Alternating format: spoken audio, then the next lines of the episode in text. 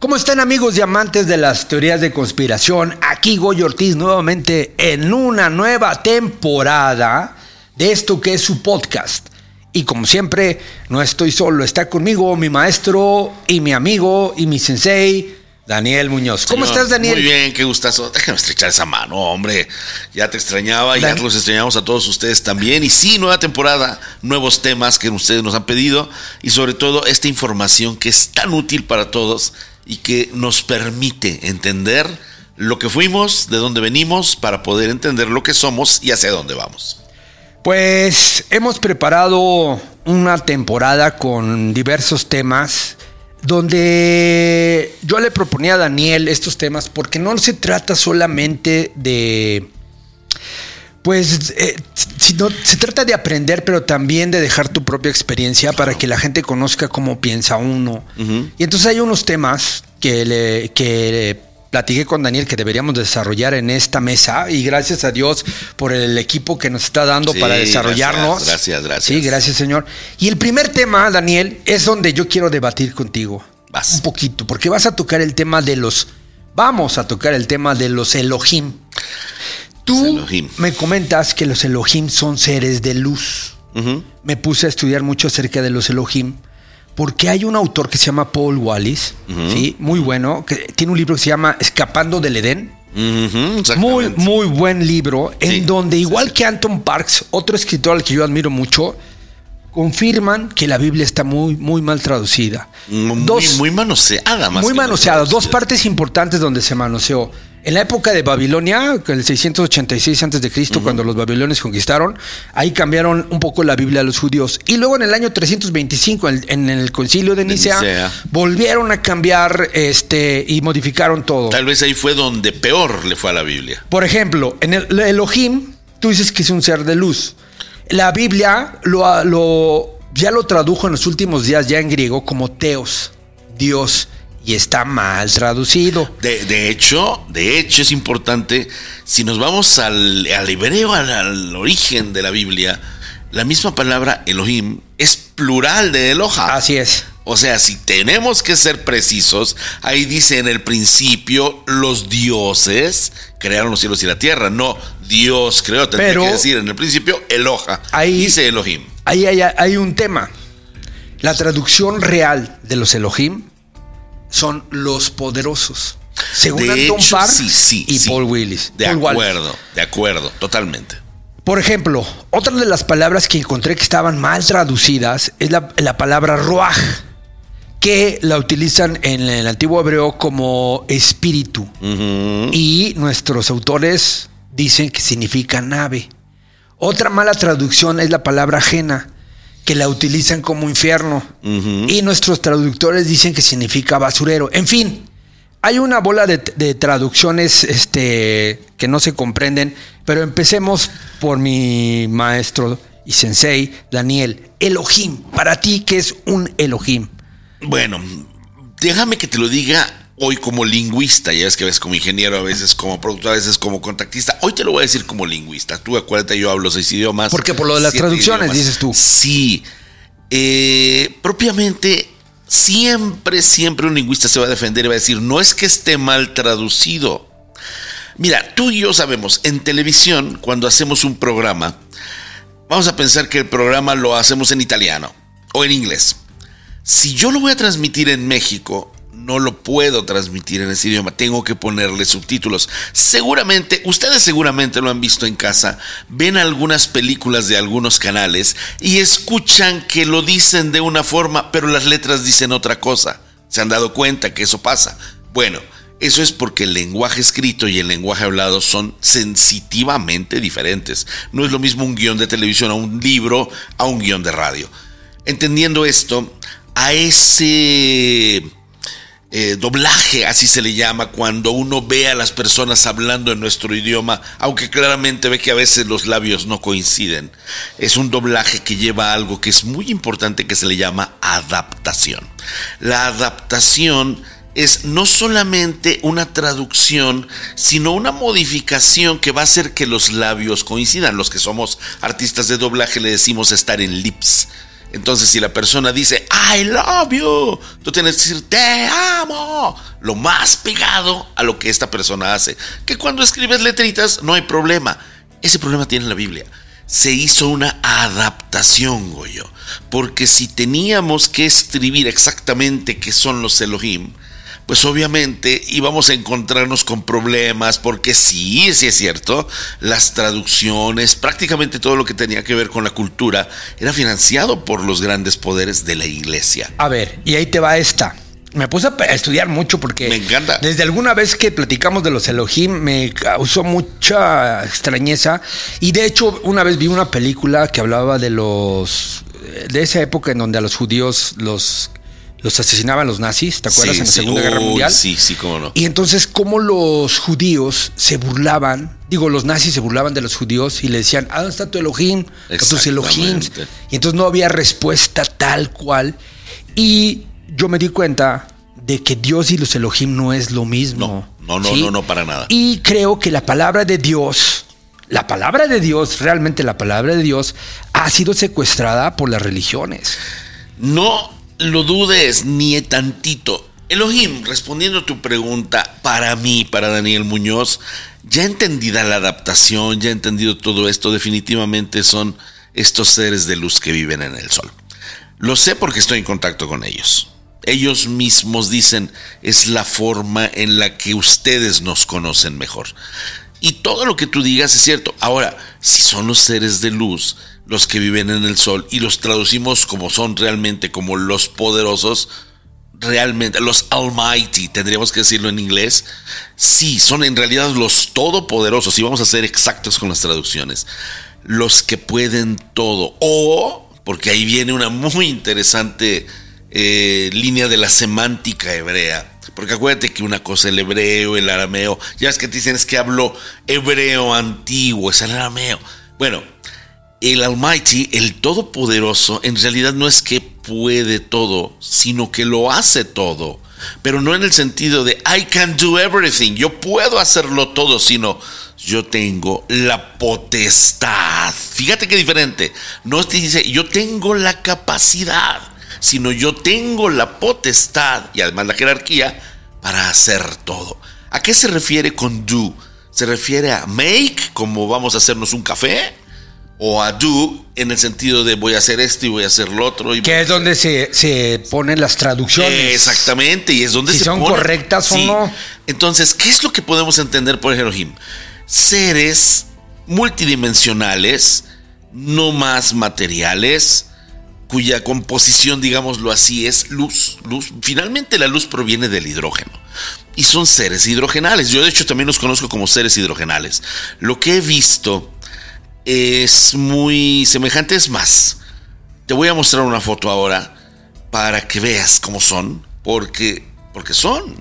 Ahí están, los ha podido fotografiar Eugenio Siragusa en 1976 y no son seres visibles, pero si bajan su vibración puedes ver algo muy semejante a los ojos, a la boca. Tiene un aparato muy semejante a este micrófono que le llaman astroaudio para poder traducir no como voz, sino las ondas pensamiento para que tú las puedas captar. Pero son seres creadores de dimensiones, creadores de materia, creadores de almas, creadores de espíritu. Por eso son los Almighty, los que pueden crearlo todo. Mira, por ejemplo, en todas las escrituras hebreas, sobre todo el Antiguo Testamento, está llena de la palabra Elohim. Sí. Mucho, ¿no? Y para mi gusto, la palabra Elohim eh, tiene que ver con ent entidades extraterrestres. Para mi gusto. De hecho, el sol es extraterrestre. Ahora, cuando Yahvé tomó posesión, por decirlo así, del pueblo de Israel, uh -huh. él se nombró el Elohim de los Elohims. Sí. Me explico. Entonces. Ah, yo con Yahvé tengo muchas cosas. Ahí viene la pregunta: ¿es Yahvé un Elohim con las características de lo que tú nos estás explicando? No. Coincido, cosa, coincido, pero a ver, vamos. Una cosa es Jehová, que proviene del Yahvé, y otra cosa muy diferente es Adonai. Yahvé, podríamos decirlo así, es como el Dios más, más de la materia, más de esas huestes, de estos pueblos, de esto todo, que es obviamente un paso, un escalón para llegar al Dios del Espíritu. El Espíritu, acuérdate de esto que te he explicado muchas veces, no se puede encarnar. Préstame el teléfono y voy a encontrar la foto. Ese Dios del Espíritu obviamente no tiene potestad en la tierra porque los espíritus no están encarnados, no lo logran, no pueden. La materia no tiene ese... Gracias, mi amor.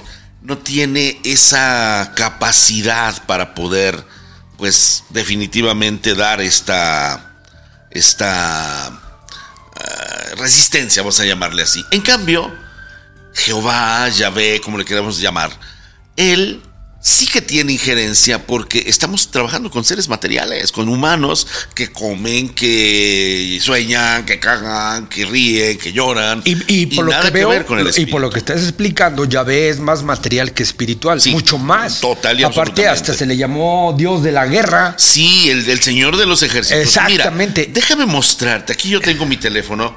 Déjame nada más. Ahí está.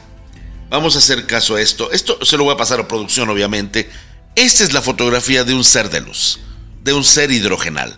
Esto que están viendo ustedes allí, no sé si lo podemos ver, lo voy a mostrar a esta cámara, igual lo voy a pasar a producción. Exacto. Pero este es uno de estos seres, es el que fotografió Eugenio Siragusa en 1976. En realidad no fue Eugenio, fue un fotógrafo que estaba allí y que le decía, usted solo habla, usted solo dice, pero no presenta nada. Tómale la foto a la pared y en una pared blanca afuera de su casa. Esto en... y apareció esto.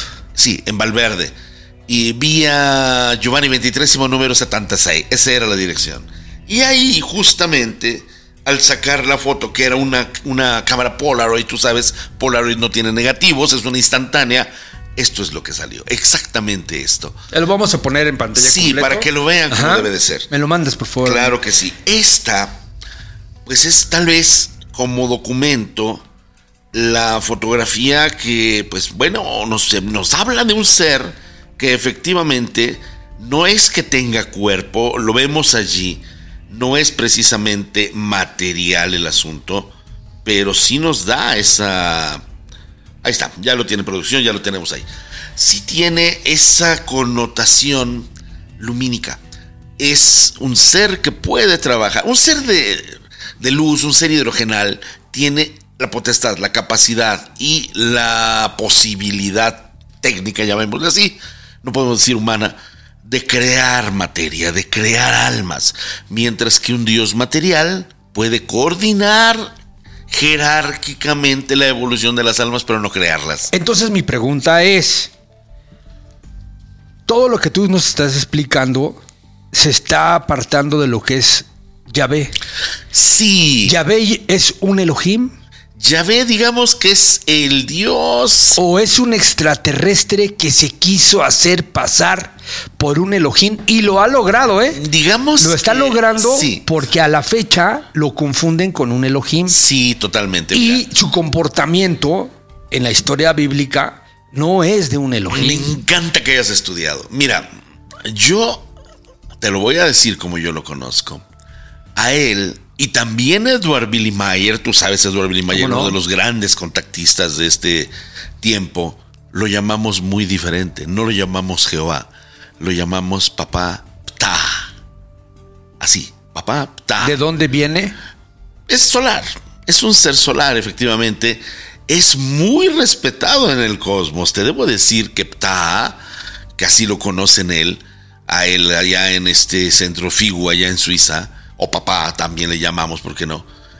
Es como, digamos que alguien con muchos contactos, ¿sabes? Alguien que está muy bien influenciado, muy, muy bien, no influenciado, muy bien conectado, que tiene mucha influencia, que tiene como muchos conectes. Lo mismo habla con Lucifer, que con acá y con allá y con. No tiene historias. Él es lo que es y es quien es y se lo ha ganado. Que el hombre, que las religiones sobre todo, las religiones, lo interpreten como un Elohim, esa es bronca de los religiosos. A mí jamás me ha dicho, yo soy un creador de eso. No, no, muy por el contrario. Te, voy a decir cuál es mi teoría, Daniel. A ver cómo la ves. Eh, cuando empecé a estudiar la época de los Mesopotamia y de las tablillas sumerias, que en algún momento fue eh, la cultura más antigua de la humanidad, porque ya se conocen otras, resulta que la, que la, pues la religión hebrea se basa en todos los documentos de las tablillas sumerias. Sí. Y a mí me da la impresión de que Yahvé era un Elohim, como le llamaban la antiguas, los antiguos sumerios, porque había este, varios poderosos, dioses De poderosos. hecho, eran los linajes. Porque de tenían otro tipo de tecnología mucho más avanzada. Sí. Y entre ellos se conocen eh, tres muy importantes, que es Anu, Enlil y Enki. Y Enki. ¿Sí? Y lo que todo parece indicar es que Enlil continuó con una aseveración donde él quería ser el, el el único Elohim. Agarró a Abraham, ¿sí? Se lo llevó para allá y le dijo, si tú crees solamente en mí, Ujú. Te voy a llevar a una tierra prometida para que ahí vivas en paz y con felicidad, porque aparte el- Israel era una tierra Y prometida ahí por... es donde nace la política, ¿no? Y ahí nace todo. De hecho. De hecho, ahí nace todo. Y me, me da la impresión de que cuando agarra el pueblo elegido y los egipcios los capturan, Sí. ya ve como pasarse por Elohim, ¿sí? Como un extraterrestre, estaba frustrado porque le habían agarrado su pueblo escogido que creía en él, ¿sí? Cuando los rescata porque de alguna manera les mandó plagas, Sí. como puede haber sido el COVID o como puede haber sido otras cosas, o sea, no, tan es, no, no es tan divino, es más bien físico porque destruyó. Sí, ¿sí? totalmente. Y entonces cuando se los lleva al monte Sinaí, que los trajo en el, en el desierto durante mucho tiempo, eh, Yahvé haciéndose pasar por un Elohim, trata de controlar al pueblo porque se le estaba descarriando Por eso les entregan las tablas de la ley, justamente. y les entrega unas tablas de cómo comportarse básicamente para que hubiera armonía entre su pueblo elegido. No te olvides que Moisés no es contactado de ese momento. Moisés era un contactista, él tenía repetidos contactos con él. Y sí lo invocaba y sí que lo escuchaba y todo. A través de cosas como el Arca de la Alianza, de a través de. Que ese es nuestro siguiente tema, por eso quería dejar el arca de la alianza en segundo. Hierofante, el nombre técnico de esos aparatos ya lo diremos en su momento, pero es hierofantes. Y hay quien confunde esos aparatos con personas que seríamos como, por ejemplo, yo en mi caso como un contactista, podría ser considerable como un hierofante, porque tenía la capacidad de hablar con los dioses y repetirlo para que todos lo oyeran. Él era considerado como un hierofante. Entonces, cuando Moisés, instrumentalizando justamente a Yahvé, da las tablas de la ley, cierto que estaba tratando de rescatar, sí, sin duda alguna, pero no te olvides de esto, que esto sí es importantísimo y yo no se lo escucho nunca decir a nadie, ni en la religión ni en los estudios. Hablaba con Zachariah Sitchin, yo en Nueva York, era, ya sabes, una reunión de un abducido, un estudioso genial como él, este otro hombre que tenía que ver con la Universidad de Harvard. Esta teoría me, creyó. inspi- me, me inspiró Zacarías Sitchin. Bueno, Zechariah Sitchin estaba convencido de que él iba a ver a los dioses, porque dice, yo ya, este, ya, ya llegué a un nivel tal de conexión que todo me lo están inspirando ellos. Él decía, mis estudios, por más que yo leo, no puedo entender. Entonces me llega la iluminación. Él estaba seguro de que esto era así. Y por esa razón, en algún momento dejó el estudio, que es lo que empezó a hacer Anton Parks, que es lo que empezaron a hacer 20 más, y a veces hasta mejor que él. Pero él fue el que empezó. Sí, no, él fue iniciador. Y de hecho, él no era un especialista en ese tema. bueno, exacto. Sí. Pero como lo iluminaban, él estaba convencido y es donde él tenía, y esto te lo digo, yo lo escuché de sus labios. Él no sabía si lo iluminaba la materia o el espíritu, no sabía si lo iluminaba Yahvé o Adonai, porque él tenía muy clara la diferencia. Se lo dice un contactista, se lo dice un abducido y se lo dice un estudioso de la psique humana y precisamente sobre los abducidos. Imagínate los debates, pero él estaba convencido Porque- de que detrás estaban los extraterrestres, en todo caso. Y, y claro, yo tengo muy claro que sí, son los extraterrestres, porque Yo también. Yahvé impulsa el monoteísmo. Sí, Es el primero que lo hace de esa manera. Así es, ya que él se proclama el Elohim de los Elohims. ¿Por qué razón? No lo sabemos. Pero lo que sí te quiero decir es que todas estas, eh, todo lo que tenemos en el Antiguo Testamento, básicamente del Pentateuco, Sí. viene de los cinco primeros libros de la Biblia, para los que no Sí, empiezan a conocer. Claro. Este, básicamente el Génesis viene de las tablillas sumerias. Es una casi copia y me da la impresión Sí. que lo agarró Jehová le hizo una pequeña traducción o un pequeño arreglo y se lo entregó a Moisés. Para sí, que es muy probable. E- Ese es, ese es mi, mi punto por el que quería tratar Pero- el tema de los Elohim. Ahí te va. ¿Es Yahvé un Elohim o no es Yahvé un Elohim? Para mí lo es, para mí lo es, sin embargo, de una jerarquía diferente. Y déjame que te diga lo que te iba a decir. Lo que yo no he escuchado prácticamente en religiosos, en teólogos y todo, cuando se lo planteé a Zechariah Sitchin y le dije, mi, mi amigo, mi papá espiritual, mi mentor, mi guía, Eugenio, te manda decir esto, porque yo le dije, Eugenio, y fue el tema de las diferentes razas que llegaron, que yo te he contado varias veces. Ahí es donde se quedan así como, oh, oh, aquí el rompecabezas se me vuelve una locura. Porque resulta que no es un rompecabezas, son cinco diferentes rompecabezas. Porque esta misma historia de los hebreos, imagínate cuánto egocentrismo puede existir, que se creen el único pueblo elegido, y mientras toda la raza amarilla que no cuenta, y mientras toda la raza negra que no cuenta, Pero eso, pero- cada cual tenía su Elohim. Pero mi, mi pregunta entonces vendría a esto. Tienes toda la razón del mundo. ¿Por qué el Elohim llamado Yahvé, o que se llamó, autollamó Elohim Sí, Yahvé, sí, sí, sí. por qué en este momento tiene casi todo el control de la religión Porque los mundial? hebreos son los que tienen el control. de Pero la no solo los hebreos, mundial. porque el Antiguo Testamento rige a los musulmanes, rige a la Iglesia Católica, a la Iglesia Ortodoxa Todas y las- rige a los judíos. ¿Dónde están las otras 12 tribus? Son las otras religiones. Entonces, Una de las tribus son los mormones. bueno, Otra tribu son los musulmanes. Y aún con eso, son las 12 tribus de la raza blanca. No te olvides, rojos en América, amarillos en Asia, negros en África y europeos con los blancos. Europa con los blancos. Los judíos, los hebreos, son raza blanca. Los que se expanden, los que les gusta el poder, los que se corrompen, los que tienen arte, los que tienen... pero todo de esto se supone que fueron aprendidos por Yahvé.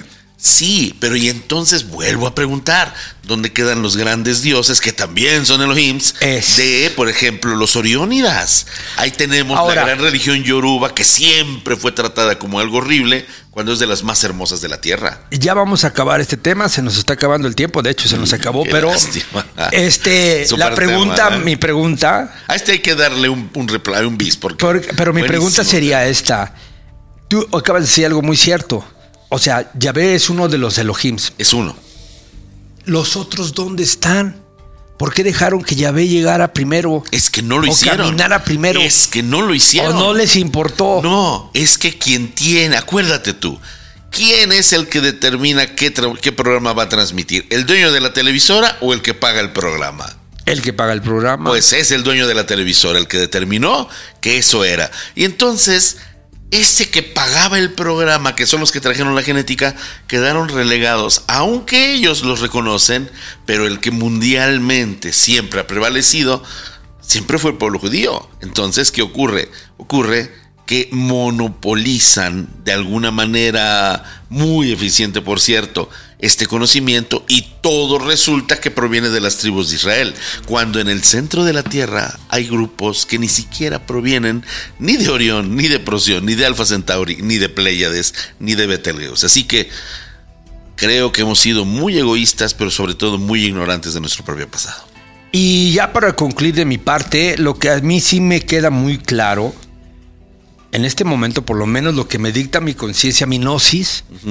Es que sí en realidad existe un Dios. Sí, claro que sí. No, para mi gusto no es Yahvé, Totalmente. porque no predica.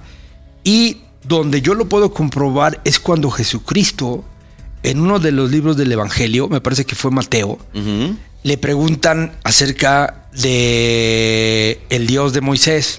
Y entonces él les dice, ¿cómo puede ser ese Señor tu Padre cuando su pueblo le pedía de comer y qué les dio?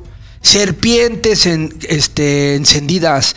¿Quién, qué padre le da a sus hijos de, de este, eso cuando le están pidiendo de comer que se están muriendo de hambre? Claro. Y ahí se deslindó Jesús Pero de Yahvé. clarititito lo hizo. Y en ese momento dije, si existe un Dios mucho más poderoso que es el mismo Dios que Jesucristo, al menos para mí, porque el, el verdadero Dios tiene que predicar el amor. No, ni siquiera predicarlo. Es el amor. Eso. Y mientras haya guerras y pleitos, no hay amor. Nunca nos olvidemos de la evolución y cada quien tiene derecho de crecer y de evolucionar, pero definitivamente Yahvé es un gran, gran escalón que nos va a permitir llegar a muchas conclusiones, pero Adonai es el Dios del Espíritu. Y ahí hasta Yahvé se cuadra. Y yo, te cre- co- te y lo yo digo creo que ese es el que hay que seguir.